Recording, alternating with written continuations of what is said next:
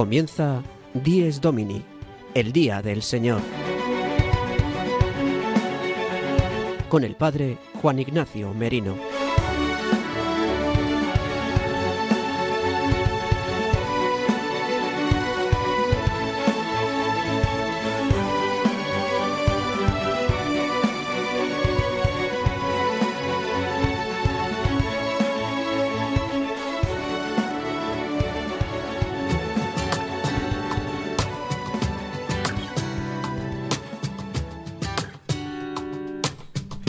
Buenos días, queridos amigos de Radio María. Dies Domini, el día del Señor, el día del descanso, el día de la alegría, el día de la Pascua semanal de la muerte y resurrección de nuestro Señor Jesucristo, es el día que hoy celebramos, el día en el que Cristo ha vencido a la muerte y nos ha hecho partícipes de su vida inmortal. El domingo es el día que hoy celebramos. Hoy, domingo 22 de mayo de 2022, celebramos el sexto domingo del tiempo de Pascua y también la Iglesia celebra hoy la Pascua del Enfermo. En nuestro programa de hoy, Dies Domini, el Día del Señor, un servidor, el que os habla, el Padre Juan Ignacio Merino, con el equipo que todos los domingos me acompaña, os vamos a acompañar durante estos 55 minutos desde las 8 de la mañana, ya pasados un par de minutos de las 8 de este 22 de mayo, vamos a acompañaros en este magazín de los domingos en Radio María, una hora menos si nos escucháis desde las Islas Canarias. También recordaros que podéis volver a escuchar nuestro programa a través de los podcasts de Radio María, buscando en la web radiomaria.es la parrilla, buscando nuestro programa y descargándolo una vez que haya sido emitido. También podéis comunicaros con todos nosotros a través del mail diesdomini@radiomaria.es. Os lo repito, diesdomini@radiomaria.es.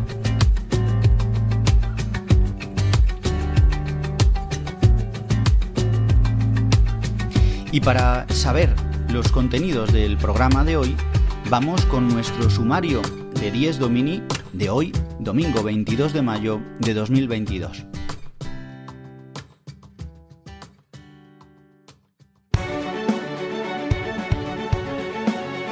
El sumario de Dies Domini.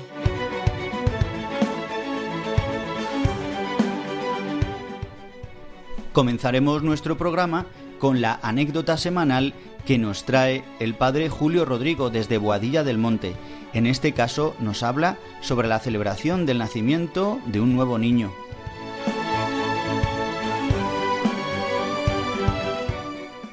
En nuestro rincón sobre la liturgia, el padre Leocadio Viezma nos introduce en el sexto domingo del tiempo pascual y nos anima a continuar celebrando este tiempo tan grande en la vida de fe.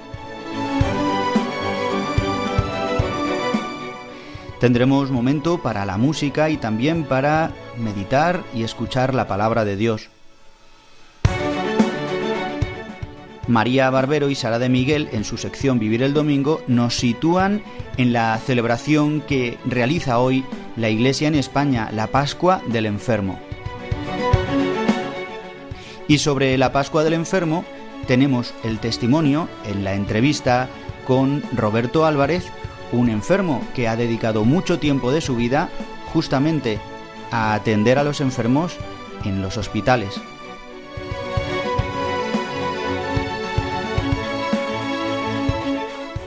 Y el padre Miguel Benito, como cada semana, nos contará los santos para esta próxima semana.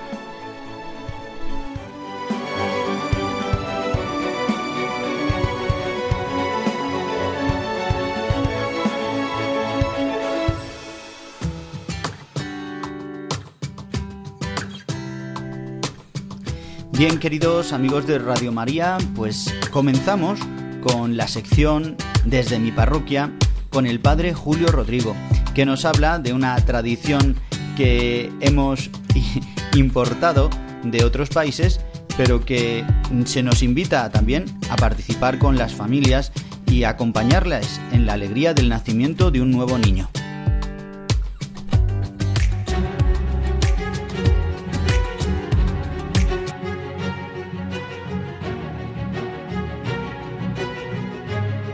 El domingo desde mi parroquia.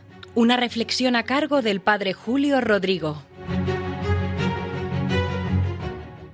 Muy buenos días y muy buen domingo a todos los que escuchan Radio María, en concreto este programa del Día del Señor, Dies Domini. Hoy les quería contar que hace unos días estuve en una fiesta que se llama Baby Shower Dirán ustedes, ¿baby qué? Porque eso es lo primero que pensé yo. Digo, ¿qué fiesta es esa? ¿A dónde me invitan? Me dijeron que era una fiesta para recibir a un futuro bebé. La primera vez que me invitan y la primera vez que acudo. El origen he visto en internet que está en Estados Unidos, que las amigas de la futura mamá se reunían en casa en una fiestecita para preparar todo lo necesario para el bebé. Y bueno, como siempre hay motivos para hacer fiesta, se ha ido extendiendo esta costumbre, bonita costumbre. Acudí a casa de esta familia, yo tengo un cariño especial a esta pareja. Les casé yo hace un año largo ya, casi dos años.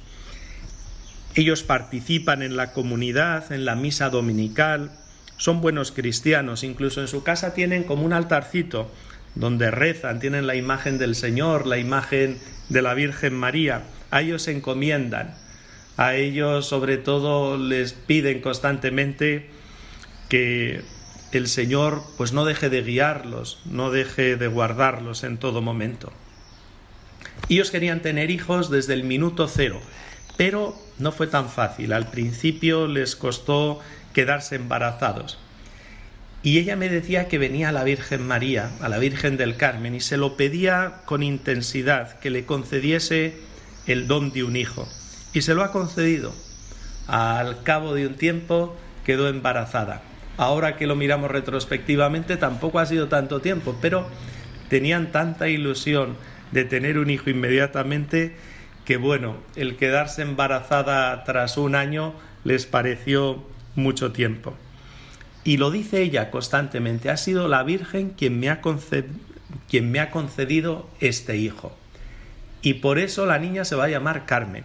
Y por eso quieren que el día del Carmen les bautice a esta niña que queda poco para que ya nazca. En la parroquia, después del bautizo, frente a la imagen de la Virgen del Carmen, haremos una oración presentándole a la Virgen a esta niña y consagrándola a ella. Como ven, es una bonita historia. Una historia de amor a una futura niña que va a nacer. De hecho, en la fiesta había dos embarazadas más, había también algunos niños, normal. Los matrimonios amigos de esta pareja son jóvenes y están ahora en ese periodo de su vida. Y merece la pena subrayar esta historia que les cuento, esta historia de amor a esa niña y a los niños en general sobre todo en esta semana que hemos conocido que el Consejo de Ministros ha aprobado un nuevo proyecto legislativo que amplía aún más el aborto, incluso con algunos términos que nos horrorizan, una ley muy, muy permisiva, como ha declarado don Luis Argüello, el obispo secretario de la Conferencia Episcopal, se consagra el poder del fuerte sobre el débil sobre el no nacido. Y es muy triste, créanme, muy triste que nuestra sociedad no apueste por los niños, no apueste por la natalidad y que se aprueben este tipo de legislaciones. Por eso merece la pena subrayar nuestro cariño a los niños y por supuesto también a los no nacidos desde el primer instante. Ahí hay una vida totalmente diferente a la de los padres. Científicamente es así. Y si se quiere negar es por cuestiones ideológicas, pero no científicas. Un niño es el mayor don de Dios que da a los padres, que regala a la vida del matrimonio, de la pareja, y su nacimiento es siempre una alegría, siempre vienen a enriquecer nuestras vidas, siempre vienen a sumar. Nada más, que les deseo que pasen un feliz domingo y nos volvemos a escuchar la semana que viene.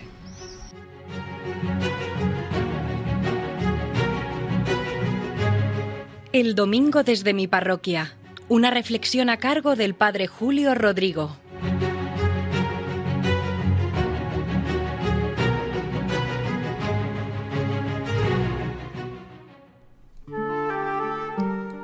Queridos amigos de Radio María, después de escuchar al Padre Julio Rodrigo, quiero que nos introduzcamos en este sexto domingo del tiempo de Pascua con la oración colecta como ya en otros programas lo realizamos, que nos ayuda a introducirnos y también a meditar la palabra de Dios y así alegrarnos y sentir cómo la Iglesia y su oración nos ayudan en cada momento de nuestra vida. Hoy celebramos el sexto domingo del tiempo de Pascua. El próximo domingo ya celebraremos el séptimo domingo del tiempo de Pascua con la fiesta, la solemnidad grande de la ascensión de nuestro Señor Jesucristo a los cielos. Y ya la siguiente semana celebraremos Pentecostés. Son las últimas semanas de este tiempo tan grande de Pascua que hemos celebrado. Vamos a rezar y orar con la oración que nos regala la Iglesia para comenzar la Santa Eucaristía, la oración colecta, es decir, el presidente recoge la oración de toda la asamblea convocada. Dice así, Dios Todopoderoso, concédenos continuar celebrando con fervor sincero estos días de alegría en honor del Señor resucitado, para que manifestemos siempre en las obras lo que repasamos en el recuerdo pues esta oración nos llena y nos prepara para celebrar con alegría este domingo, que continuemos, dice, concédenos continuar celebrando con fervor sincero estos días de alegría en honor del Señor resucitado. Nuestra alegría, hermanos, está en que Cristo ha vencido la muerte y ha resucitado y nos regala su Santo Espíritu, para que manifestemos siempre en las obras lo que repasamos en el recuerdo yo diría todavía más, lo que repasamos en el corazón. El recuerdo, el rememorar, que es lo que hacemos en la Eucaristía, es volver a vivir lo que un día pasó, es decir, pasar por el corazón, revivirlo, actualizar el misterio pascual de Cristo en nuestra vida que pasa salvando. Pues vamos a escuchar ahora al padre Leocadio Viedma, que desde este punto de vista de la liturgia nos introduce y nos continúa animando a celebrar tanto este sexto domingo del tiempo de Pascua como también nos da una pincelada sobre la Pascua del enfermo. La liturgia del domingo, una sección realizada por el padre Leocadio Viedma. Queridos amigos, queridos oyentes de Radio María, de este programa 10 Domini, el Día del Señor, nos encontramos ya en el sexto domingo del tiempo pascual. Y este domingo nos lleva a reflexionar brevemente sobre dos aspectos. En primer lugar, entender que la Pascua no se ha acabado todavía. Es verdad que ha pasado un mes desde la celebración de la vigilia pascual y psicológicamente, mentalmente, parece que nos ha pasado, que ha pasado mucho tiempo es algo lejano y corremos el riesgo de vivir lo que queda del tiempo pascual como, entre comillas, un tiempo ordinario de blanco. Hemos vuelto como al tiempo ordinario, al tiempo normal. Parece como que hemos perdido la emoción, el interés, hemos perdido el estupor ante el acontecimiento que nos congrega, que es la resurrección de Jesucristo. Y la liturgia nos invita, como decía aquella canción, ¿verdad? Que el ritmo no pare, que no perdamos nuestra intensidad al celebrar el misterio pascual. Más aún, pidamos al Señor que ese misterio pascual se cumpla en nosotros y que pase a la vida.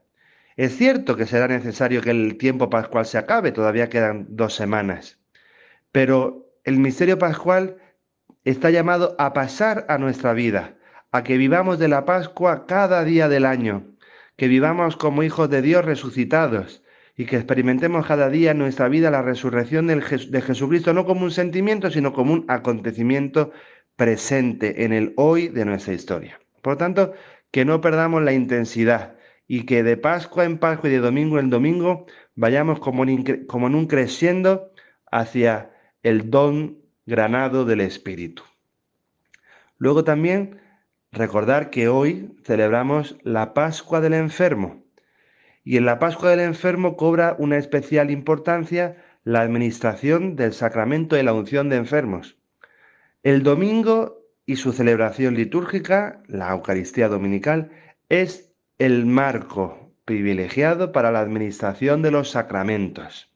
Es verdad que por comodidad, por cuestiones de, horario a veces y otros pormenores, pues los sacramentos de la iniciación cristiana, por ejemplo, o este de la unción, se suelen dar en otros, se suelen administrar en otros contextos y en otros momentos.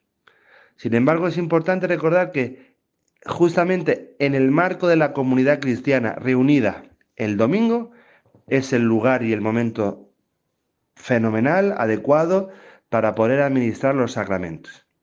Y este sacramento de la unción de enfermos, que es un sacramento que deriva de la Pascua, porque el santo óleo de la unción de enfermos se ha bendecido en la misa crismal, que es una misa muy, muy, muy, muy pegada, digamos así, al trido pascual, y es un sacramento para dar vida, para vivos y para dar vida.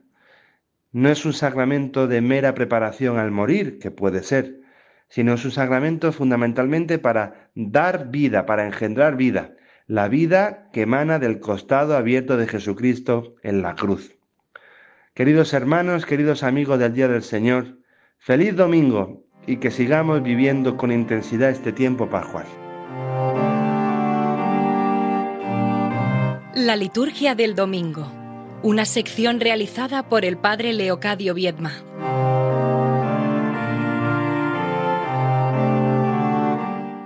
Y después de escuchar al padre Leocadio Viedma, vamos a introducirnos en la liturgia de la palabra de este domingo que nos regala la Iglesia para este sexto domingo del tiempo de Pascua. Lo más destacado para este domingo, en primer lugar, como siempre en, estos domingos de Pascua, escuchamos un fragmento de los Hechos de los Apóstoles.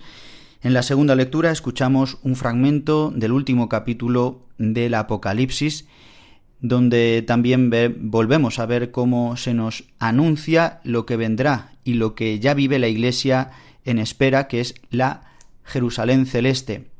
Y en el Evangelio estamos escuchando al evangelista San Juan en estos capítulos, en concreto este fragmento que nos regala hoy la Iglesia, en el que Jesús está despidiéndose de sus discípulos antes de padecer, antes de la Pascua, antes de su muerte y su resurrección antes de que llegara su hora.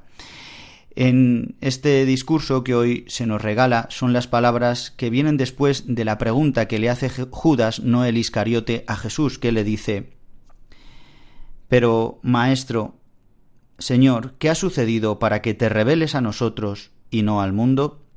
Y Jesús responde El que me ama guardará mi palabra, y mi Padre lo amará, y vendremos a él, y haremos morada en él. El que no ama no guarda mis palabras. Y la palabra que estáis oyendo no es mía, sino del Padre que me envió.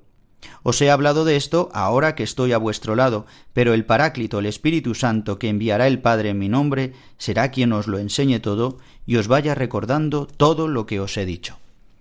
Estas palabras que dice Jesús que son tan novedosas que San Juan, el Evangelista, es el discípulo que está recostado en el pecho del Señor, el más joven de todos, el que ha amado tanto al Señor, es el que transcribe estas palabras de Jesús. Cuando Judas le, le, pregunta ¿por qué no te manifiestas al mundo y sí a nosotros? Y Jesús les da este detalle que el Padre, el Hijo y el Espíritu Santo, es decir, la Trinidad, quieren habitar en nosotros.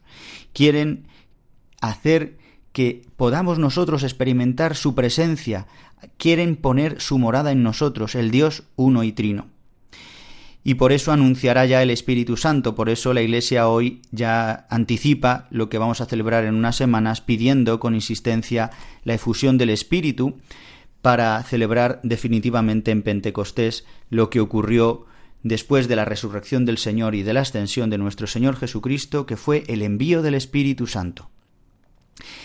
Eh, referente a este Evangelio y sobre la segunda lectura que también hablaremos un poquito ahora más adelante, quiero que escuchéis las palabras de Santa Isabel de la Trinidad, una santa maravillosa, una santa del siglo XIX, una carmelita eh, que vivió grandemente la pasión del Señor y su resurrección y que su espiritualidad nos inunda hoy también y que nos lleva a querer desear lo que ella quiso vivir durante toda su vida, que es que la Trinidad habite en nosotros.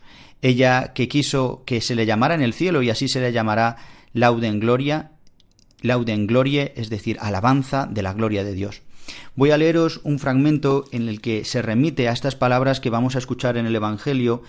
En concreto es la primera meditación del día tercero de los ejercicios espirituales o retiro que escribe a su hermana Margarita que vive en el mundo y que esta hermana le pide poder vivir la misma espiritualidad que vive Isabel eh, en, el, en el convento, en el Carmelo, pero que ella lo pueda vivir con su familia fuera esta misma espiritualidad. Y por eso escribe estos ejercicios para que ella pueda vivir también la espiritualidad que Isabel vive, ella que ya estaba enferma y pensaba que ya llegaba su hora. Os voy a leer lo que dice sobre estas palabras, que es sobre Juan 14:23.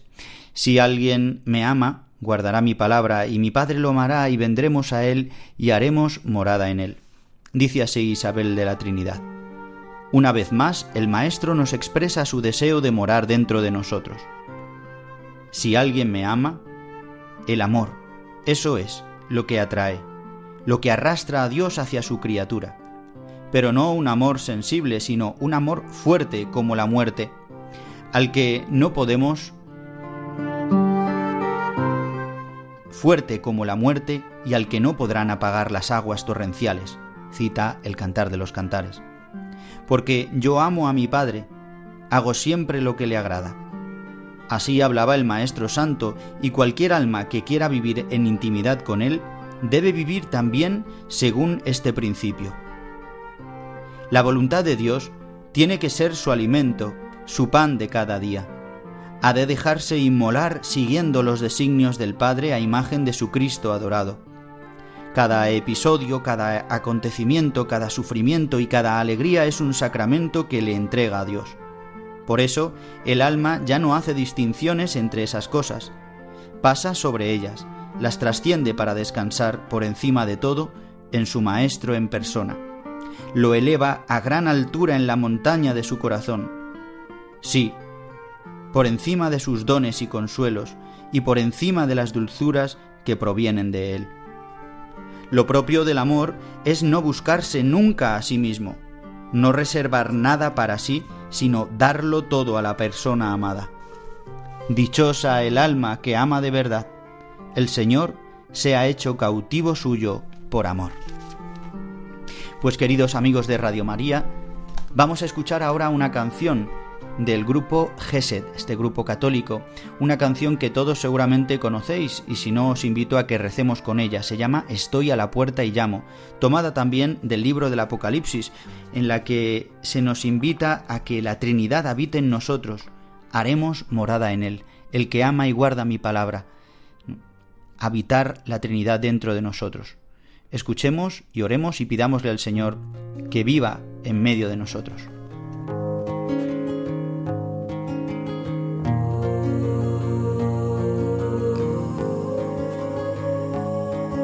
Estoy a la puerta y llamo, esperando a que me abras. Que quiero entrar, que estoy a la puerta y llamo.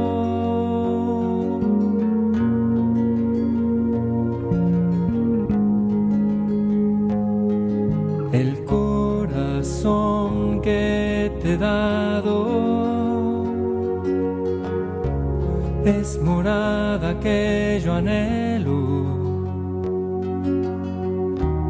es tan digno y sagrado que estoy a la puerta y llamo. Si me abres entraré y yo cenaré.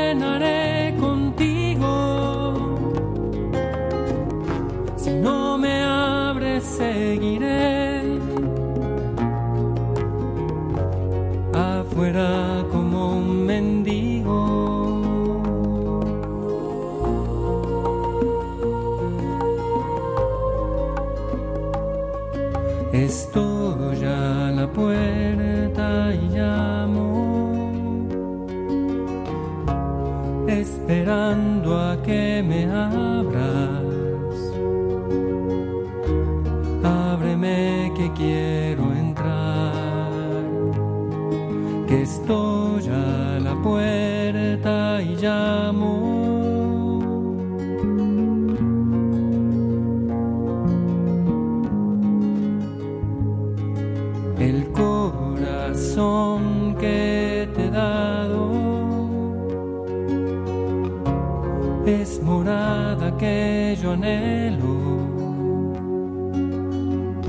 Pero es tan digno y sagrado que estoy a la puerta y llamo.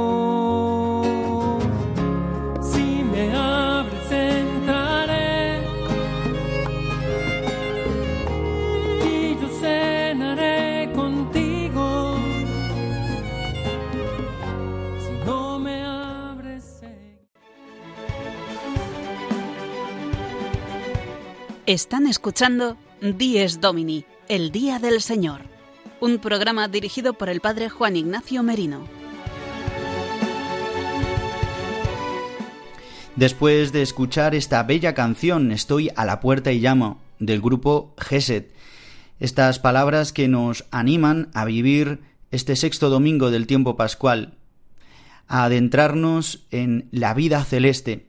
La misma revelación que tuvo San Juan es la que Dios quiere regalarnos a nosotros, que podamos vivir hoy con la Trinidad dentro de nosotros, poder participar de su misma naturaleza divina. En este mes de mayo, eh, mes dedicado también a la Santísima Virgen María y en Radio María es un mes grandísimo para nosotros. Vamos a escuchar ahora al Padre Luis Fernando de Prada que nos anima a seguir colaborando en este mes de mayo, especialmente con nuestra oración y con la colaboración económica de todos vosotros que nos escucháis y que hacéis posible que pueda seguir funcionando la radio de la Virgen en tantas partes del mundo. En estos tiempos difíciles de conflictos bélicos, crisis económica, social, sanitaria y moral, bajo el profundo impacto de ideologías enemigas del sentido cristiano de la vida, la fe está sosteniendo a millones de personas en el mundo entero. Así lo seguimos experimentando en las 122 emisoras de Radio María presentes en más de 80 naciones, cuyos oyentes están agradeciendo más que nunca la ayuda recibida a través de sus ondas. En este mes de mayo, Queremos dar gracias a la Virgen por este don de su radio, un pequeño grano de mostaza en el jardín de la iglesia, que la Virgen ha puesto en nuestras manos como un talento a cuidar y fructificar, para lo que os invitamos a intensificar vuestra oración al Espíritu Santo, a hablar a muchos de esta radio y a contribuir con vuestro compromiso voluntario y donativos, por pequeños que sean, a extender Radio María en España y en el mundo, especialmente en las naciones más necesitadas a las que dedicamos nuestra maratón misionera bajo el lema Quien reza no tiene miedo al futuro. En efecto, unidos en cenáculo en torno a María, orando al Señor, no tendremos miedo, recordando lo que nos dijo el Papa Francisco en la noche de Pascua. Jesús recorrió los enredos de nuestros miedos y desde los abismos más oscuros de nuestra muerte nos despertó a la vida. Con el resucitado ninguna noche es infinita y aun en la oscuridad más densa brilla la estrella de la mañana. Ayúdanos a extender esta esperanza. Puedes informarte de cómo colaborar llamando al 91 822 8010 o entrando en nuestra página web radiomaria.es. Radio María, sin miedo al futuro, de la mano de la Virgen, vida, dulzura y esperanza nuestra.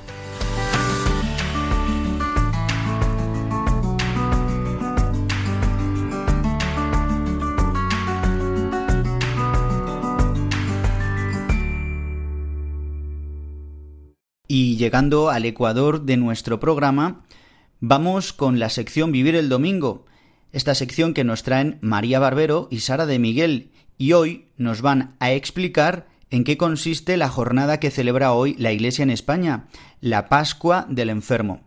Vamos a escuchar y adentrémonos hoy especialmente y oremos por todos los enfermos que conocemos.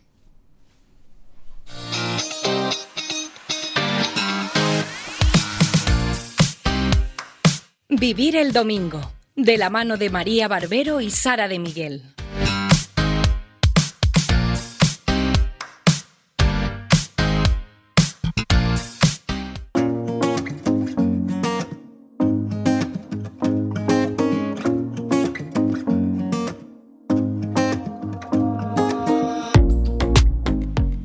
Buenísimos días a todos nuestros oyentes y bienvenidos a nuestra sección Un día más. Este domingo 22 de mayo la Iglesia celebra la Pascua del Enfermo, que si tenemos algún oyente que nos escuche muy a menudo, puede que se acuerde que hace ya tres meses la sección se basó en esto mismo, el comienzo de la Jornada Mundial del Enfermo, el día 11 de febrero, cuando además tuvimos la oportunidad de escuchar la experiencia de enfermedad de Nazaret Sánchez Llamas una chica de 21 años que fue diagnosticada de linfoma de Hodgkin. En sintonía con el lema Acompañar en el sufrimiento, del cual ya hablamos, los obispos de la Subcomisión Episcopal para la Acción Caritativa y Social destacan varios puntos que será en lo que nos centraremos hoy. María, ¿qué puntualizan los obispos exactamente? Pues mira, Sara, una de las cosas que nos recuerdan los obispos es que en los evangelios se nos narran continuos encuentros de Jesús con personas enfermas a las cuales sale acompañando, dando sentido a este sufrimiento y de vez en cuando incluso curando. Es por esto que afirman que como discípulos que somos de Jesucristo tenemos la misión y la llamada a acompañar, como dice el lema, a las personas que sufren.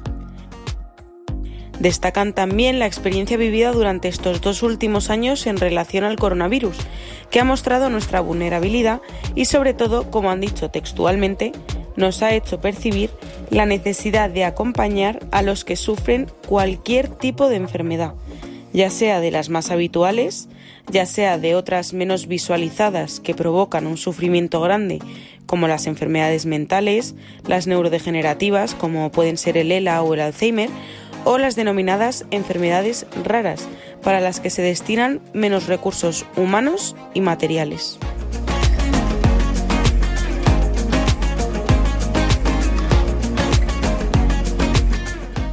Los obispos resaltan que el enfermo es siempre el centro de nuestra caridad pastoral y que no deberíamos dejar de escuchar su historia, sus angustias y sus miedos. Incluso esta frase me parece importante que se nos quede grabada cuando no es posible curar, siempre es posible cuidar, siempre es posible consolar, siempre es posible hacer sentir nuestra cercanía, porque el mayor dolor en el fondo es el sufrimiento moral ante la falta de esperanza. Y esa falta nace con frecuencia en terrenos donde no se ha sembrado la fe, desgraciadamente. El Papa Francisco nos recuerda, si la peor discriminación que padecen los pobres y los enfermos son pobres de salud es la falta de atención espiritual, no podemos dejar de ofrecerles la cercanía de Dios, su bendición, su palabra, la celebración de los sacramentos y la propuesta de un camino de crecimiento y maduración en la fe.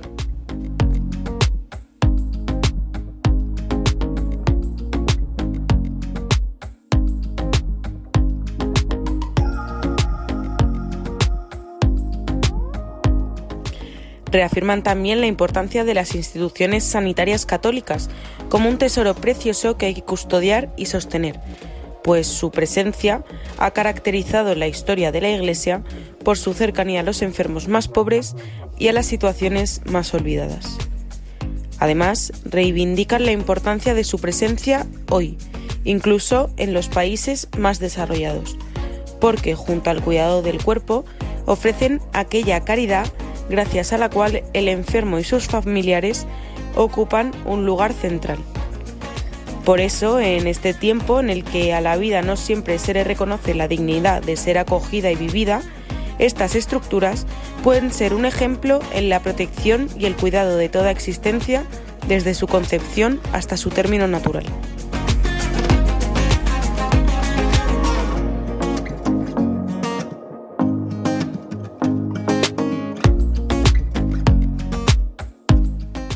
Pues finalizamos por hoy, queridos oyentes. Esperamos haber podido animaros a todos con estas palabras de los obispos de la Subcomisión Episcopal para la Acción Caritativa y Social y que aunque esta campaña finalice, el lema que nos deja, acompañar en el sufrimiento, realmente podamos desear y pedir a Dios realizarlo todos los días. Desde nuestra sección os deseamos un muy feliz domingo y que Dios os bendiga.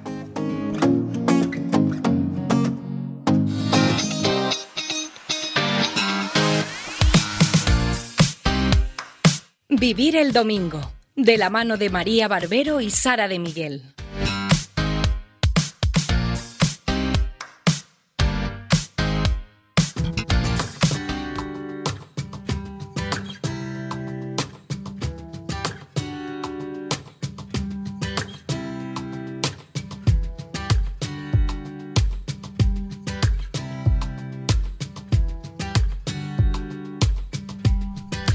Queridos amigos de Radio María, continuamos en el programa Dies Domini, el Día del Señor. Hemos llegado y hemos sobrepasado ya el ecuador de nuestro programa.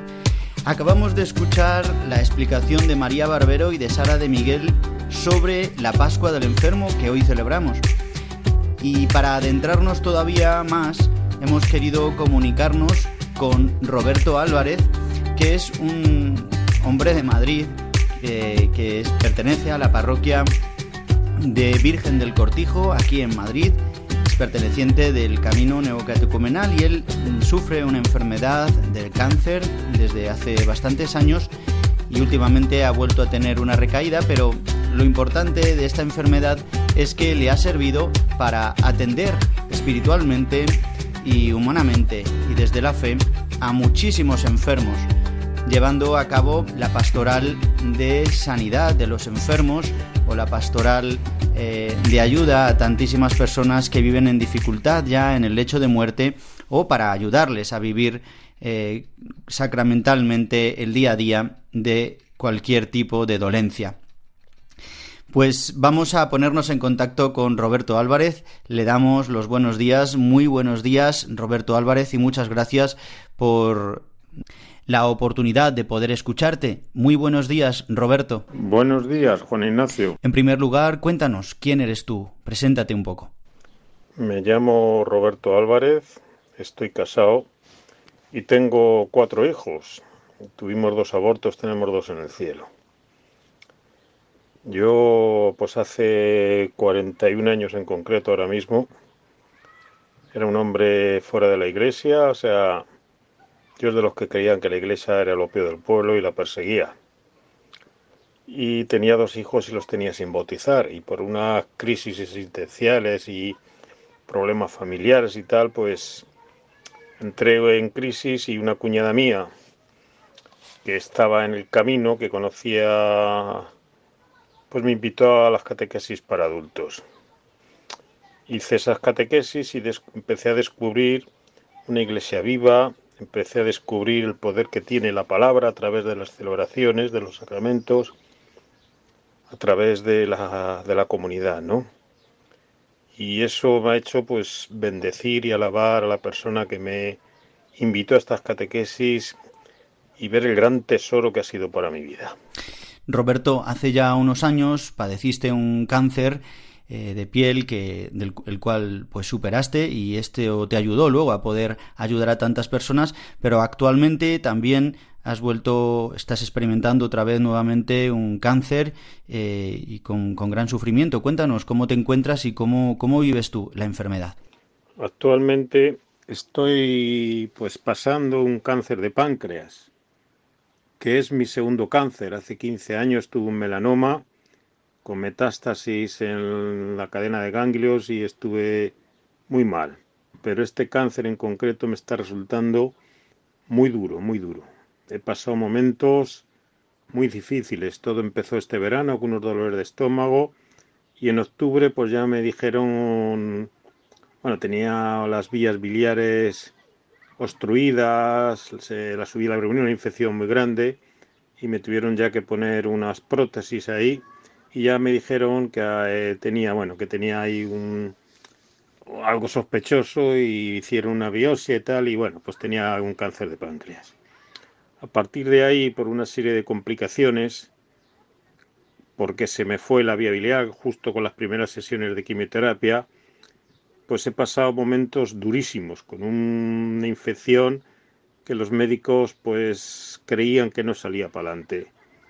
Hay una anécdota en este sentido de que un día que fue a verme una hermana de, de la parroquia que ha estado 40 años trabajando ahí eh, como enfermera, pues no me conoció de cómo estaba y le dijeron las enfermeras que lo más probable es que no pasara de, de esa noche, de ese día, ¿no? Y me traía una botellita de Lourdes con agua de la fuente de Lourdes y, que la había traído a la parroquia una persona que ni me conocía a través de otros de otras personas que me conocen en la parroquia y me dieron de beber y aquí estoy de momento. O sea, la Virgen también ha estado pendiente de mí.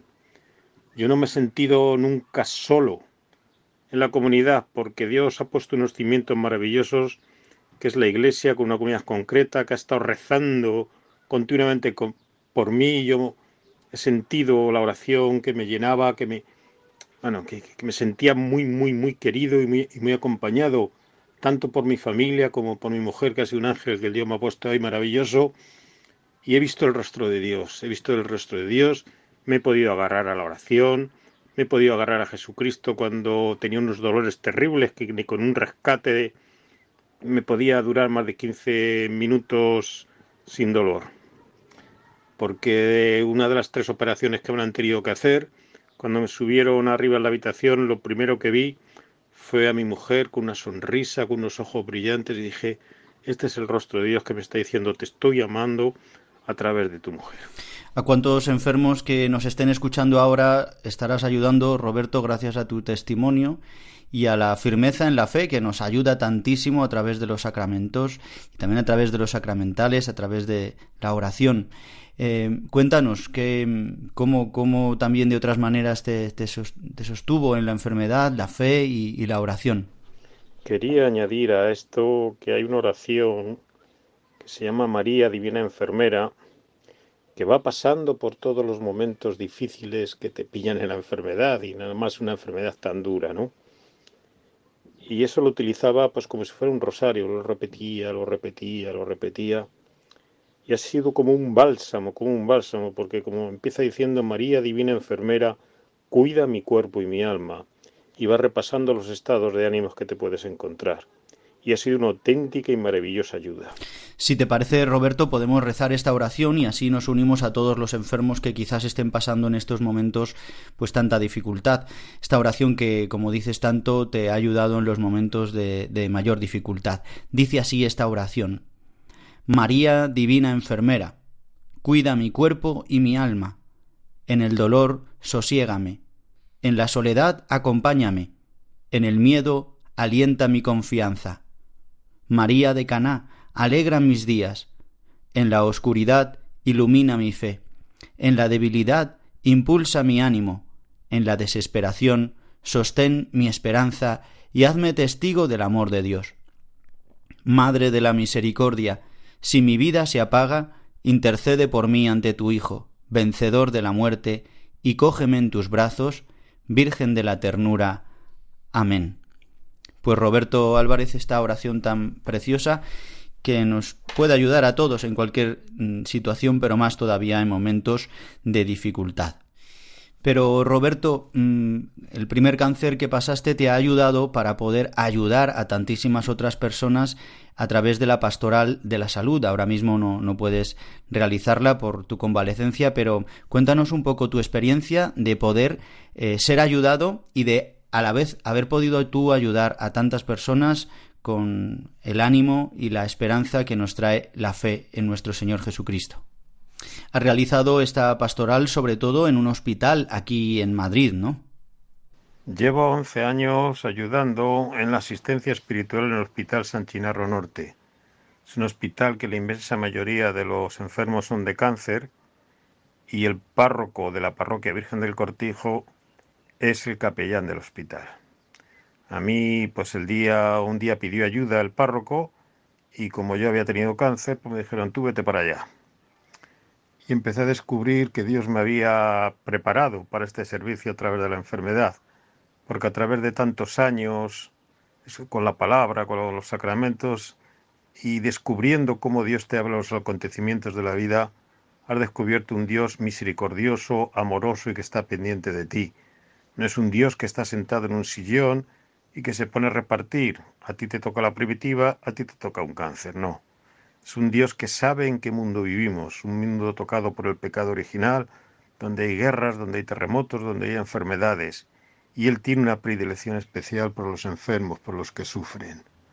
¿Y de qué manera realizáis esta pastoral? Eh, a través de también eh, los capellanes y el capellán, pero eh, ¿de qué manera hacíais y realizáis esta misión y esta labor de sostener a los enfermos espiritualmente y también con vuestra presencia?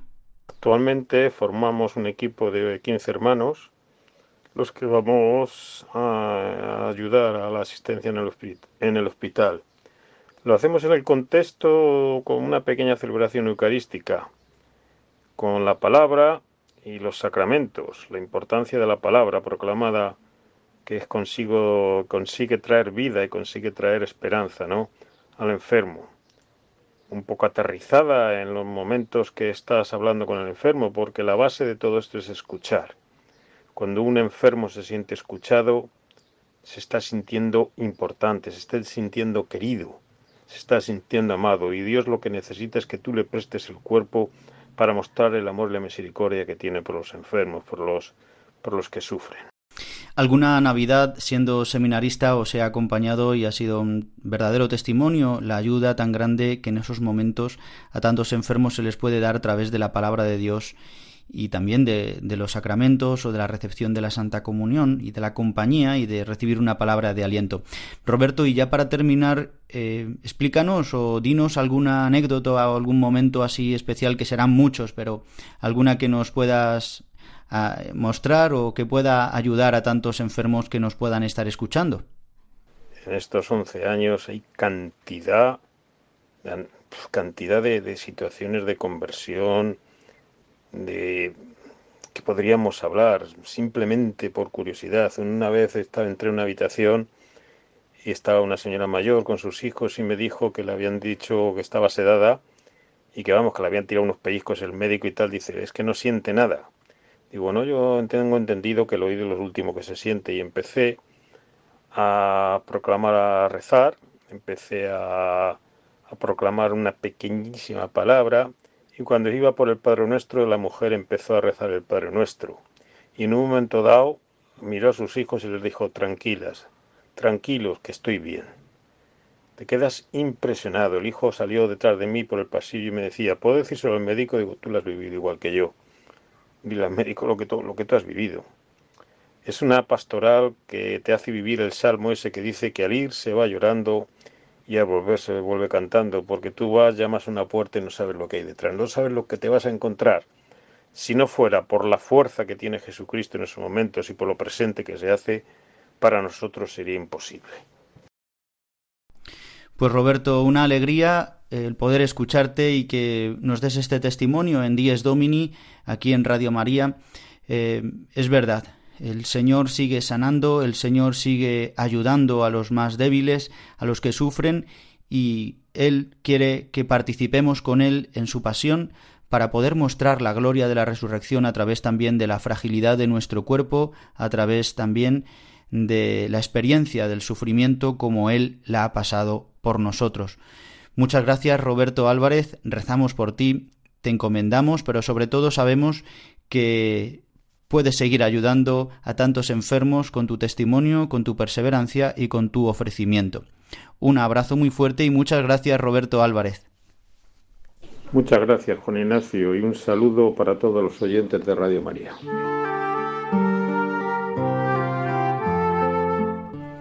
Pues queridos amigos, después de escuchar la entrevista y las palabras del testimonio de Roberto Álvarez, os recuerdo que podéis volver a escuchar el programa y esta entrevista a través de los podcasts de Radio María en radiomaria.es.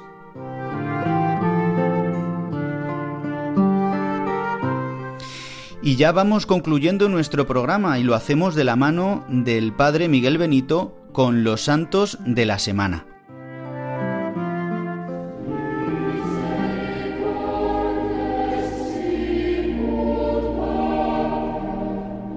Los Santos de la Semana, con la colaboración del Padre Miguel Benito. Buenos días a todos los oyentes del programa Dies Domini. Vamos a recordar en este domingo sexto de Pascua algunos de los santos que celebraremos durante la próxima semana. En primer lugar, nos referimos a dos santos cuya memoria se celebra el 22 de mayo. Por una parte, celebraremos a Santa Joaquina Bedruna, una mujer nacida en Barcelona y muerta también allí en esta misma ciudad y que vivió durante el siglo XIX. Fue al principio dada en, en, matrimonio y fue una esposa ejemplar y madre también de nueve hijos. Al quedarse viuda, fundó el Instituto de Hermanas Carmelitas de la Caridad, dedicada a la atención para a los enfermos y también a la educación de las mujeres jóvenes.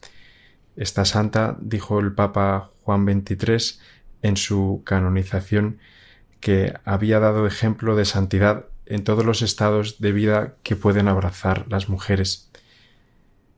El mismo día 22 de mayo, como decíamos, celebramos también otra santa, Santa Rita de Casia, otra mujer que primero estuvo casada y después de quedar viuda ingresó también en la vida religiosa. De Santa Rita destacamos particularmente su gran su intervención decisiva en la reconciliación de la ciudad de, de Casia, que en aquel momento vivía fuertes tensiones entre las familias nobles que, regían la ciudad, siendo su marido uno de, las, de los personajes que más fuertemente estaba implicados en estos enfrentamientos. De hecho, le costó la vida a su marido eh, estos enfrentamientos y luchas que había entre las familias de la ciudad. Sin embargo, murió su marido reconciliado con sus enemigos. Al morir él y morir también sus, sus dos hijos de manera desgraciada, ingresó Santa Rita en el convento de su ciudad de la Orden de San Agustín, donde en los últimos años de vida, de su vida, perdón, fue tuvo un gran amor a Jesucristo y recibió incluso un estigma, una, una, espina en su frente, recordando la corona de espinas de nuestro Señor Jesucristo. El 25 de mayo concurre también la fiesta de tres santos. Por una parte, San Beda el Venerable, un monje benedictino del siglo VII VIII, que fue un gran gran conocedor de la Sagrada Escritura, un monje muy erudito de Inglaterra. Ese mismo día también se celebra a San Gregorio VII, Papa, que tuvo un papel muy importante para defender la libertad de la Iglesia frente al poder de los príncipes, y esta lucha le, hizo que tuviese que morir finalmente desterrado en el año 1085. Y este día se celebra también a Santa María Magdalena de Pazzi, el 25 de mayo, día en que ella también murió. Esta mujer pertenecía a la nobleza, a esta importante familia de Florencia, de los Pazzi, pero desde muy pequeña manifestó su inclinación a la vida religiosa y fue una ingresó en la orden de los carmelitas y es una mística que tuvo unas Mm, fuertes revelaciones de, de Jesucristo, llevando una vida escondida de oración y recibiendo también la gracia de los estigmas. Por último, me refiero al santo que se celebra el 26 de mayo, un santo muy simpático y muy querido. Se trata de San Felipe Neri, fundador de la congregación del oratorio, en la cual quiso cultivar la lectura espiritual, el canto y las obras de caridad y así enseñárselas a los niños más pobres y desfavorecidos y que estaban excluidos de, la sociedad. Destacó por sus obras de caridad, por su sencillez y su alegría. Muy bien, queridos hermanos, pues os deseo a todos una feliz semana mm, por medio también de la intercesión de los santos, que ellos nos ayuden desde el cielo y nos concedan llegar junto con ellos a la vida eterna. Buen domingo a todos. Los Santos de la Semana, con la colaboración del Padre Miguel Benito.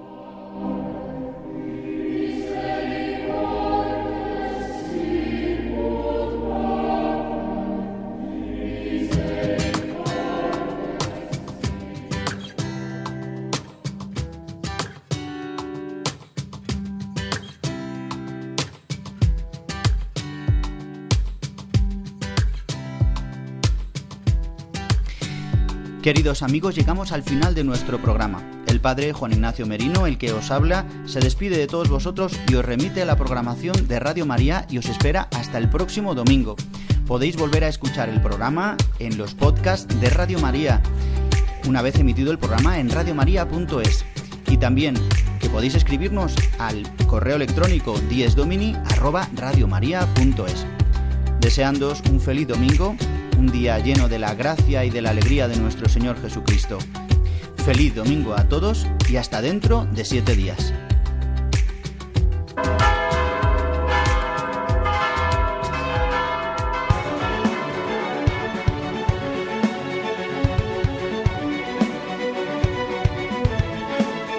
Han escuchado Dies Domini, el Día del Señor. Con el Padre Juan Ignacio Merino.